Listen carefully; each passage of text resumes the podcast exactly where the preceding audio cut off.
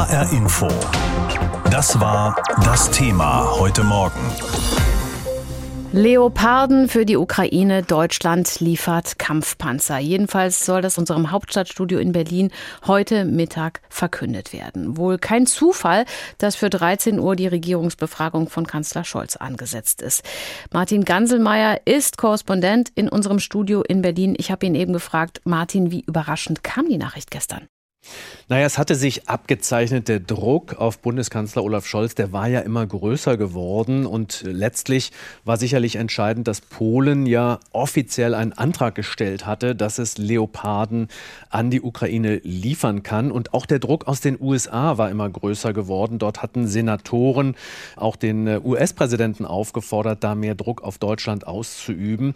Heute nun ist Olaf Scholz im Bundestag zu einer Regierungserklärung. Und das wäre sicherlich eine sehr peinliche Befragung gewesen, wo er sicherlich nicht hätte dauernd sagen wollen, warum er nicht liefert. Insofern konnte man sich ausrechnen, dass die Entscheidung sich abzeichnet.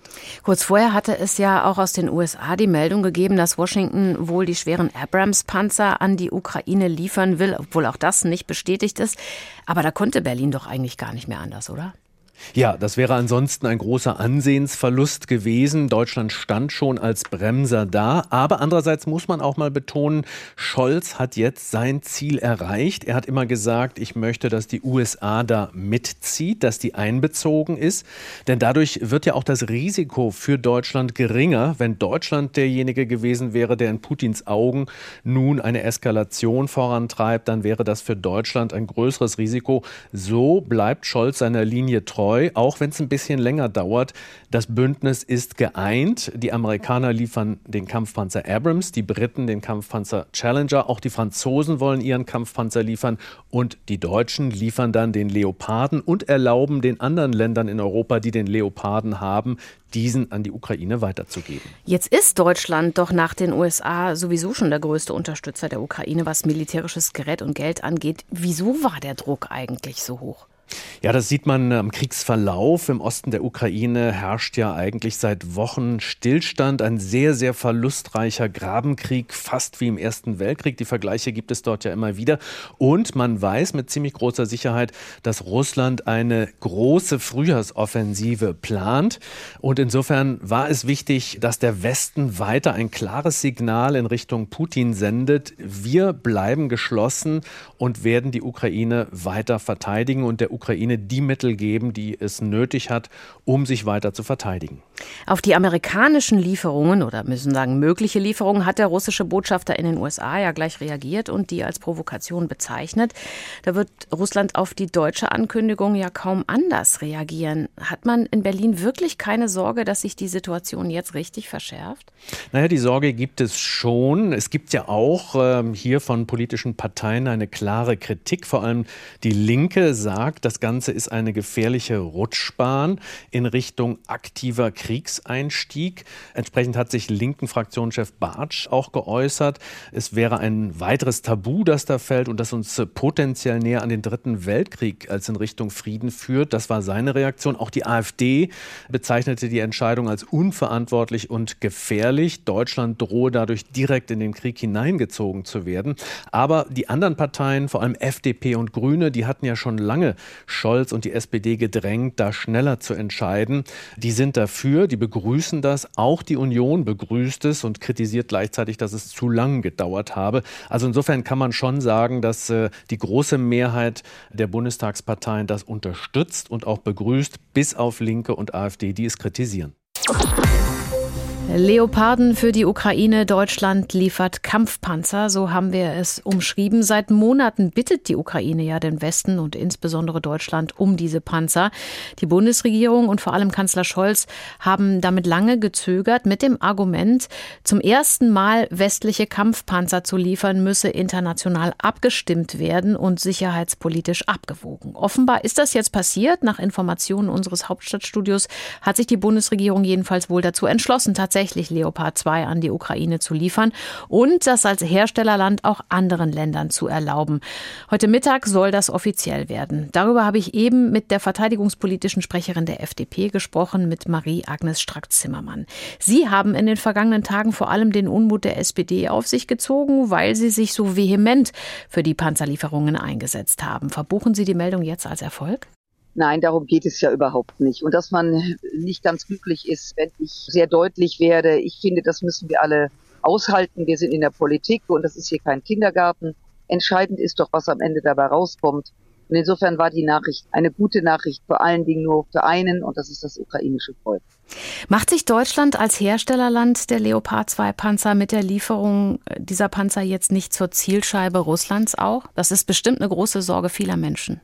Ich finde, dass man diese Sorge auch ernst nehmen muss. Es muss uns aber klar sein, dass dieser Krieg, der seit elf Monaten andauert, dass diese rote Linie, von der Sie sprechen, ja ein russisches Narrativ ist. Denn bei jedem Schritt, den wir gehen, bei jeder Unterstützung der Ukraine wurde das aufgerufen. Das kann aber nicht unsere Antwort sein, dass wir nichts machen, sondern im Gegenteil. Es handelt sich hier um einen Massenmord, um einen Völkermord und wir können nicht zuschauen. Und deswegen ist es richtig, dass wir helfen. Wir dürfen auch nicht vergessen, dass es ja auch darum geht, es hat ja auch Putin immer wieder angekündigt, letztlich um das Verschwinden der Ukraine, den Angriff später auf Georgien, Moldawien. Und wenn wir nicht naiv sind, wissen wir, dass er auch nicht davor zurückschreckt, die baltischen Staaten anzugreifen. Und insofern ist es ein guter Entschluss, der überfällig war, in einer großen Koalition in Europa, in der NATO auch Panzer der Ukraine zur Verfügung zu stellen. Sie glauben aber nicht, dass, dass äh, Russland vielleicht doch ernst machen könnte. Das droht ja mit Atomwaffen offen, wenn sich Deutschland weiter einmischt. Nein, das glaube ich nicht. Und wir sollten da auch diesbezüglich uns nicht fürchten. Schauen Sie, Wladimir Putin hat vor elf Monaten dieses Land überfallen. Es ist ein unvorstellbares Leid, was dort passiert. Es sterben Tausende, Vergewaltigungen finden täglich statt. Kinder werden verschleppt, sind verschwunden. Das Elend ist so unsagbar groß. Und die westliche Welt kann und darf nicht zuschauen. Und wenn wir glauben, dass wir davon unberührt sein jetzt, dann ist das naiv. Schauen Sie, wenn in der Nachbarwohnung bei Ihnen es brennt, bleiben Sie nicht im Wohnzimmer sitzen und denken, der Brand schlägt nicht über, sondern Sie werden helfen, dem Nachbarn den Brand zu löschen. Und genau das machen wir jetzt. Wäre es nicht trotzdem besser gewesen, die USA vorgehen zu lassen und zuerst Panzer liefern zu lassen? Es ist ein Krieg vor unserer Haustür. Die Amerikaner sind engagiert. Sie helfen einmal mehr Europa, wird Ihnen jeder bestätigen. Ohne das Engagement der Vereinigten Staaten hätten die Ukraine diesen grauenvollen Krieg bereits verloren. Wir können nicht immer in die USA schauen. Wir sind 27 EU-Staaten plus Großbritannien. Und wenn wir in Zukunft in Frieden und Freiheit leben müssen, müssen wir in Europa auch fähig sein, dieses Europa zu verteidigen. Und das tun wir in dem Sinne, in dem wir die Ukraine mit Material unterstützen. Übrigens glaube, das ist auch wichtig für Ihre Zuhörerinnen und Zuhörer. Natürlich nicht nur mit militärischem Material. Wir helfen wirtschaftlich, wir helfen humanitär, medizinisch. Wir machen sehr, sehr viel, damit die Menschen auch nicht erfrieren, jetzt wo auch Angriffe auf die Infrastruktur stattfinden. Also Deutschland macht sehr viel und das ist gut und das ist richtig so. Aber apropos Verteidigung, NATO-Generalsekretär Stoltenberg macht sich Sorgen, dass die Mitgliedstaaten wegen der Lieferung an die Ukraine auch geschwächt werden können. Ja, das ist ja ein ganz wichtiges Thema, nämlich dahingehend, dass das Material, was wir seit Monaten der Ukraine zur Verfügung stellen, die ehemalige Verteidigungsministerin Frau Lambrecht nicht nachbestellt hat.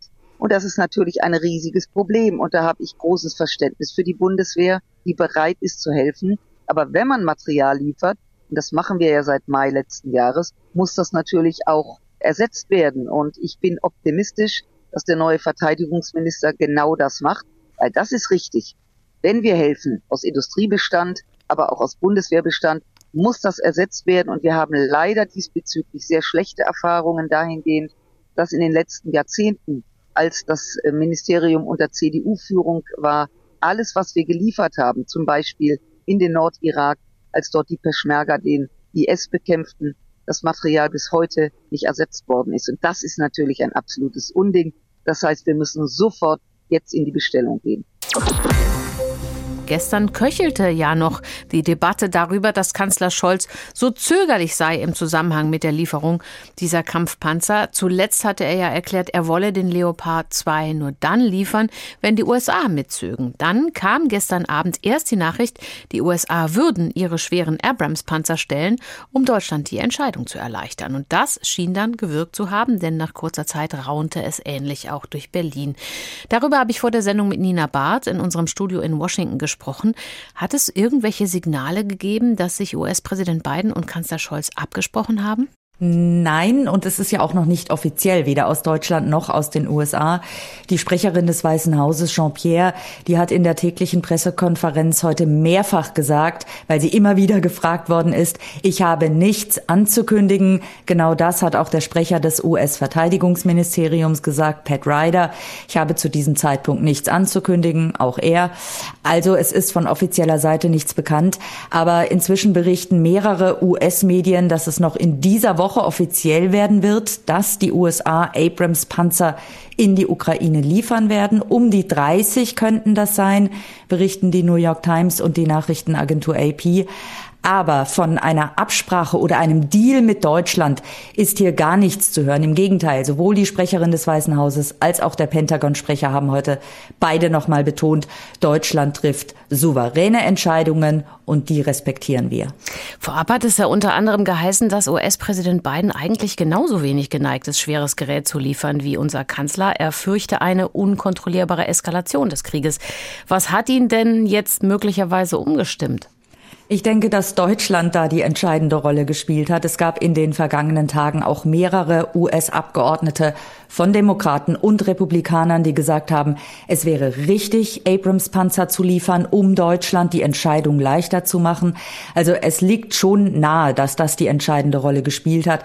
Aber ähm, ich denke nicht, dass US-Präsident Biden beim Zögern vorher, dass es ihm da um die Sorge einer unkontrollierbaren Eskalation ging bei diesen Panzern. Der Tenor hier in den USA ist, dass die Panzer keine entscheidende Eskalationsstufe bedeuten.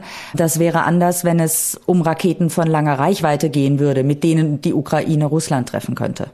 Es ist jetzt aber nicht besonders praktisch, US-Panzer erst über den Atlantik zu transportieren und dann, so heißt es, sei auch die Instandhaltung aufwendiger und sie verbrauchten zu viel Treibstoff. Die Panzer schlucken auch Flugzeugbenzin, Kerosin, äh, nicht wie der Leopard Leopard und andere Fahrzeuge Diesel. Das wird eine ziemlich schwierige Mission und vermutlich ja auch dauern, bis sie dann da sind, oder? Ja, davon müssen wir ausgehen. Militärexperten sagen hier, dass es Monate dauern wird, bis die Abrams-Panzer in die Ukraine kommen und Truppen an ihnen geschult werden können. Und das ist ja auch der Grund, warum es aus den USA immer wieder hieß, die Leopard-Panzer wären viel sinnvoller als die Abrams-Panzer. Die Ukraine wird mitten im Krieg von Korruptionsskandalen und Turbulenzen um die Regierung geschüttelt. Ist die Lieferung jetzt vielleicht auch eine Botschaft an Präsident Putin nach dem Motto, wir vertrauen der Ukraine trotz allem? Ich würde die Korruptionsskandale und die Panzerlieferungen, wenn sie denn kommen, nicht in Verbindung bringen. Das hat, denke ich, mit der Entscheidung nicht viel zu tun gehabt. Der Sprecher des US-Außenministeriums, Ned Price, der ist nach den Korruptionsvorwürfen gefragt worden und er hat gesagt, dass es bei den Korruptionsvorwürfen in der Ukraine offenbar nicht um Geld für militärische oder humanitäre Hilfe der USA geht. Uns ist nicht bekannt, dass US-Hilfe beteiligt ist, hat Price gesagt. Er hat aber auch betont, dass die USA ihre Verantwortung außerordentlich ernst nehmen, eine Aufsicht über alle Formen der US-Hilfe sicherzustellen. Weiter ausgeführt hat er das nicht.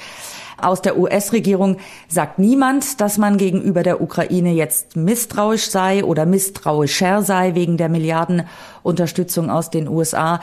Aber diejenigen, die sowieso skeptisch sind, und das sind vor allem Republikaner vom rechten Flügel, die werden diese Korruptionsskandale als weiteres Argument für ihre Haltung anführen. Was ist denn eigentlich mit der Möglichkeit, den Krieg mit Verhandlungen zu beenden? Hält man das, wenn vielleicht auch nur hinter verschlossenen Türen, doch noch für möglich oder ist das mit möglichen Panzerlieferungen jetzt durch, das Thema? US-Präsident Biden hat mehrfach gesagt, auch im vergangenen Monat nach einem Treffen mit Frankreichs Präsident Macron in Washington, dass er bereit ist für Gespräche mit Russlands Präsident Putin, aber nur unter der Bedingung, dass Putin Interesse daran zeigt, den Krieg beenden zu wollen. In dem Fall würde er mit Putin sprechen, aber nur in Absprache mit den NATO-Verbündeten. Aber ähm, die USA sehen im Moment keine Grundlage für solche Gespräche und dafür sehen die USA auch überhaupt keine Anzeichen, dass Putin Interesse an Friedensverhandlungen hat. Als der ukrainische Präsident Zelensky vor gut vier Wochen hier in Washington war, hat Biden gesagt, Putin will den Krieg nicht beenden. Nach Informationen des ARD Hauptstadtstudios wird Bundeskanzler Olaf Scholz heute offiziell verkünden, was gestern Abend bekannt wurde. Deutschland hat vor, Leopard 2 Kampfpanzer an die Ukraine zu liefern. Mehr über die Entscheidung und die Reaktion sagt uns Martin Ganselmeier, einer unserer Hauptstadtkorrespondenten. Mit Erleichterung reagierten Grüne und Liberale, die bereits seit Wochen eine Lieferung deutscher Kampfpanzer an die Ukraine gefordert hatten. Die Entscheidung habe viel zu lange gedauert, reagierte die Vorsitzende des Verteidigungsausschusses Marie-Agnes Strack-Zimmermann von der FDP. Aber sie sei am Ende unausweichlich gewesen. Dass Deutschland den Leopard 2 auch für andere europäische Partnerländer freigebe, sei eine erlösende Nachricht für das geschundene und tapfere ukrainische Volk.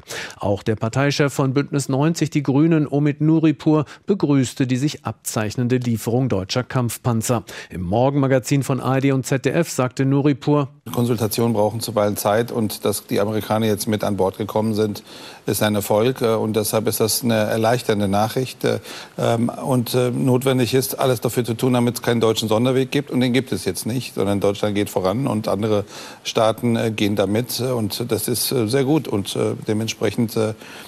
es ist heute ein Tag, an dem man sagen muss, wir haben ein sehr, sehr großes Problem gelöst. Auch Unionschef Friedrich Merz begrüßte die Entscheidung, warf dem Bundeskanzler aber Zögerlichkeit vor. Es bleibe das Bild eines Getriebenen, so Merz gegenüber der DPA. Sein Parteifreund, der CDU-Außenpolitiker Roderich Kiesewetter, kritisierte im ZDF, es sei wertvolle Zeit verloren gegangen. Wir begrüßen natürlich diese Entscheidung, aber wir bedauern, dass es zu einem Vertrauensverlust und zu einem Zeitverlust geführt hat. Vor zwei Tagen in Paris, was wäre das für ein Zeichen gewesen?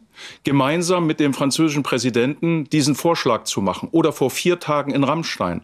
Was hat sich in den letzten vier Tagen geändert? Dagegen betonte SPD-Außenpolitiker Michael Roth, es sei jetzt an der Zeit, den internationalen Partnern klarzumachen, dass Deutschland viel geleistet habe und nun auch bereit sei, diesen Schritt zu gehen. Deutliche Kritik kommt von der AfD und den Linken. Die Lieferung schwerer Kampfpanzer aus dem Westen in die Ukraine sei keine gute Nachricht, sagte Linken-Chefin Janine Wissler im Morgenmagazin von ARD und ZDF. Wir befürchten, dass das wirklich ein ja, ganz gefährlicher Irrweg ist, weil die Frage ist doch, wohin soll das führen, wenn man immer schwerere Waffen liefert?